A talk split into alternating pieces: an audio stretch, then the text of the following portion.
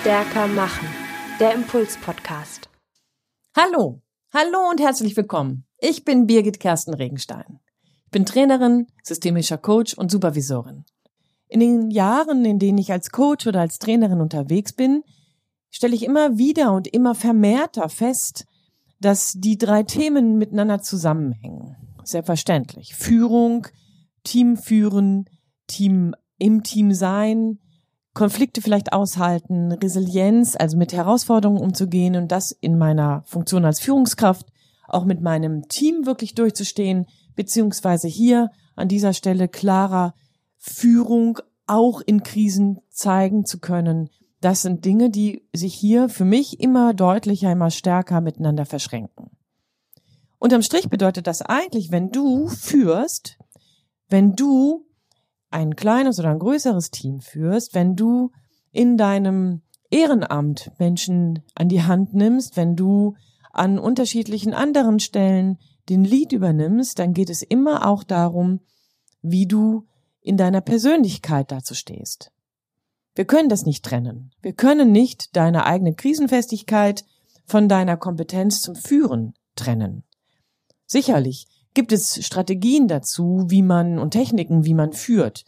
Dabei reden wir dann über Kommunikation, dabei reden wir dann vielleicht auch über kluge Bücher, dabei reden wir über Strategie, dabei reden wir über ganz viele andere Möglichkeiten, wie man sich sowohl im Unternehmen als aber auch mit seinen Mitarbeitenden aufzustellen hat.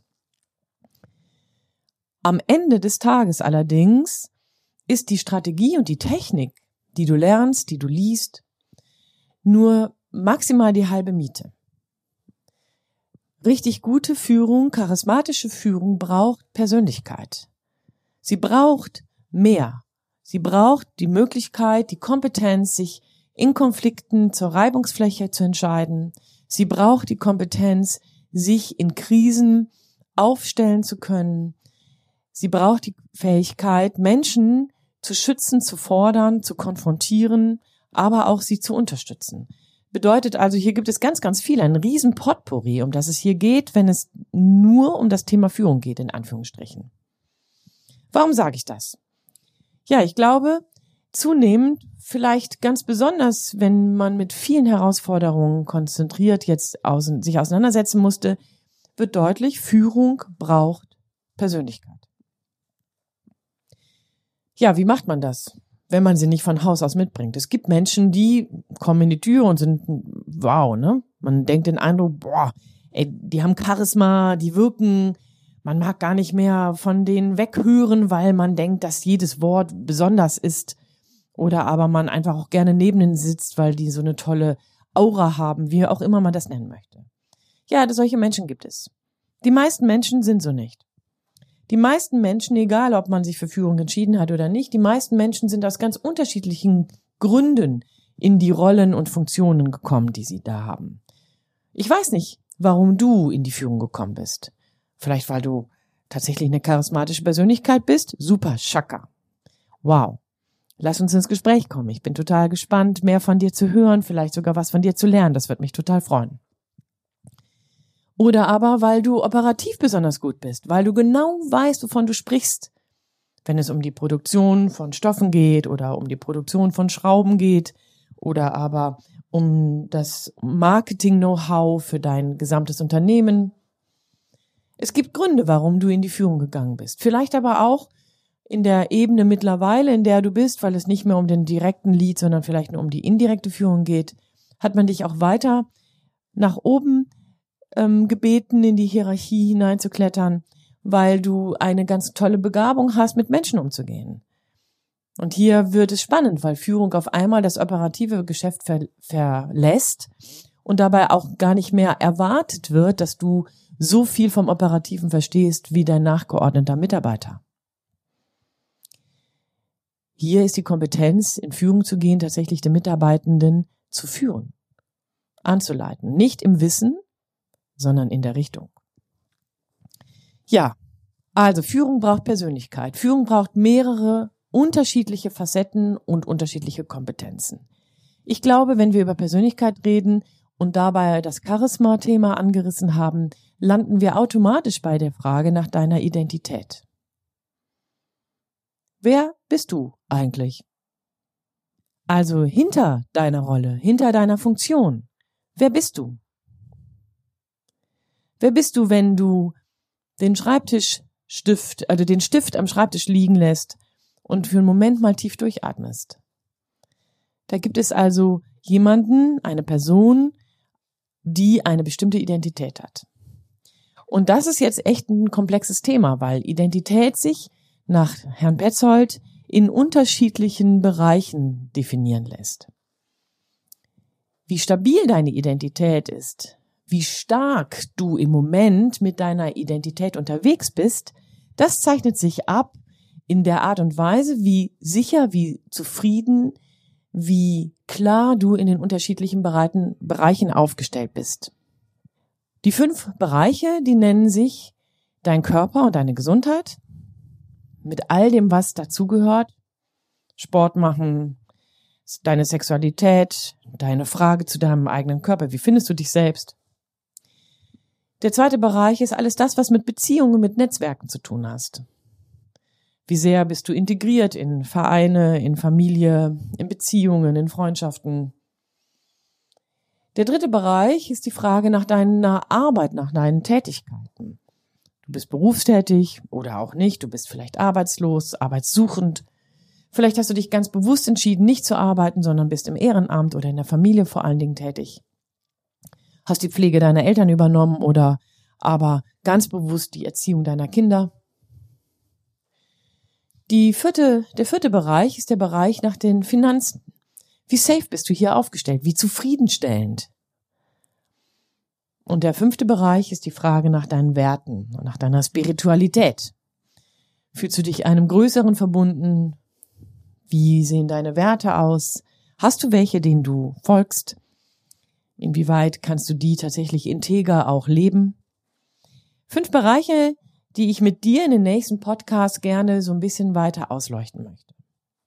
Und heute möchte ich gerne starten mit dem Bereich in Bezug auf deine Arbeit, auf deine Tätigkeit. Petzold sagt, dass hier tatsächlich sowohl dein Job dazu gehört, nämlich das, was du beruflich machst, was zu deinen Aufgaben gehört, womit du dein Geld verdienst, aber auch das, was du parallel vielleicht im Ehrenamt machst oder als Hobby. Also das heißt, deine Frage oder die Frage nach deiner Arbeit. Fangen wir erst im beruflichen Kontext an. Du hast hier eine Karriere. Hast sie vielleicht gerade gestartet oder bist mittendrin. Und dabei gibt es sicherlich viele Dinge, hoffentlich, die dir Spaß machen bei dem, was du tust. Nimm dir vielleicht einen Moment mal Zeit und halt mal fest, was findest du so richtig mega klasse an dem, was du tust.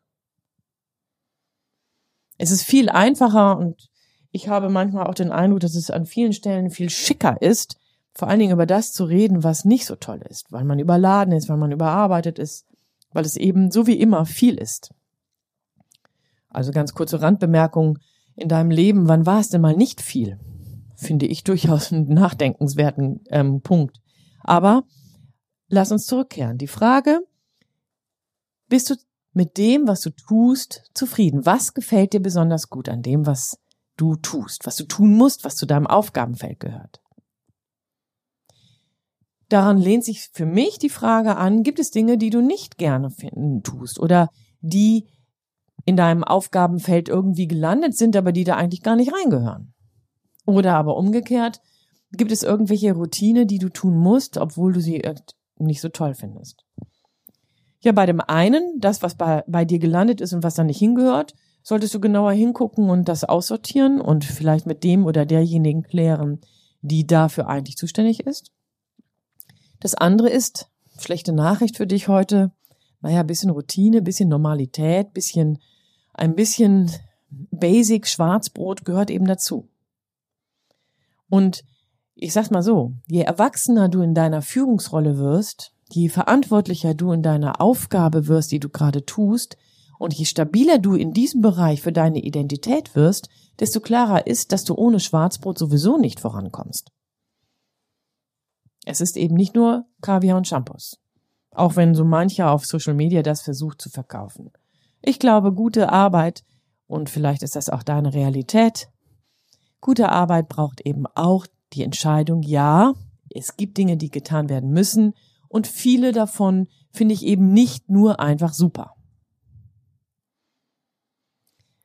Schau dir das an und guck vielleicht, wie kannst du dich so sortieren, dass du mehr von dem machst, was dir gefällt, im Verhältnis zu dem, was dir nicht gefällt an einem Tag. Und an einem anderen Tag ist es vielleicht ein Routinetag. Keine Ahnung, wie du es halten willst. Aber sorg dafür, dass es ausgeglichen bleibt. Eine weitere Frage ist die, gewinnst du durch das, was du tust, Energie? Komische Frage, ne? Ja, wenn du jetzt da sitzt und sagst, meine Güte, warum soll ich denn Energie für das tun, was ich für das bekomme, wofür ich Geld bekomme, dann hast du das eigentlich schon beantwortet. Ja, dann ist für dich die Arbeit als solches vielleicht gar nicht von großer Relevanz, sondern eher die Bedeutung dahinter, was verdienst du damit? Sprich, für dich ist dabei wesentlicher, dass du dein Leben drumherum um die Arbeit herum gestalten kannst, und zwar auf dem Niveau, was du für erstrebenswert hältst. Der andere Punkt ist natürlich der, Energie zu bekommen bei dem, was du tust, sorgt dafür, dass du auf eine bestimmte Art und Weise in den Flow gehst. Und hier schau dir das nochmal an. Wir sind gekommen von der Idee, dass du Führungsverantwortung hast, dass du Menschen ansteckst, begeisterst, motivierst, dass du sie voranbringst, dass du sie forderst, dass du sie konfrontierst. Und wir sind dann im anderen Step von der anderen Seite sozusagen gekommen und sagen, dass damit du deine Führung vernünftig gestalten kannst, brauchst du Persönlichkeit und die liegt in deiner Identität. Wenn jetzt Arbeit und dein Commitment zu deiner Aufgabe ein Bereich ist, in dem deine Identität aufgestellt ist, dann hat das eine große Bedeutung, ob du arbeitest, um Geld zu verdienen oder ob du arbeitest, weil es dir Spaß macht. Und dabei bin ich die Letzte, die dir sagt, das ist falsch oder richtig, das eine oder das andere. Es geht darum, dass du dir klar bist, das hat einen Effekt. Wenn du deinen Job machst, den kannst du durchaus gut machen. Um am Ende des Monats einen bestimmten Gehaltszettel zu haben, dann ist das durchaus die Frage, dass du damit zufrieden bist, aber auch die Frage, wie wirkt das auf deine Mitarbeitenden?